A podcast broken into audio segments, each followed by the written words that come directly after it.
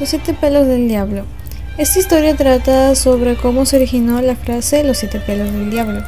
Primero habla de un teniente majudano que se metió en problemas de faldas, mujeres, y lo tuvieron que encarcelar.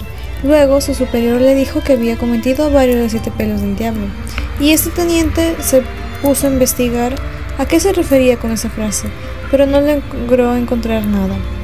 Y el superior le contó la historia de cómo surgió esa frase. Cuenta un día, un Luzbel se portó mal con Dios, lo echó del cielo y, fue a dar a la tierra. Cuando, dio, cuando vio cómo eran los hombres, le llamó la atención el bigote, y como era de aspecto femenino, sin ningún tipo de pelo encima, deseó tenerlo. Comenzó a aplicarse cremas, pero no servían. No quiso pedirle a Dios que lo ayude, por eso le crecieron dos bigotes, que eran la soberbia y la envidia. Luego fue un barbero para que lo ayude a quitárselos, pero no pudo. Al día siguiente le salió un pelo más, el de la ira. Luego fue a echar penas a un vandal y el día siguiente le salió dos pelos más, la gula y la lujuria. Pasó ocho días sin salir y le salió un pelo más, el de la pereza.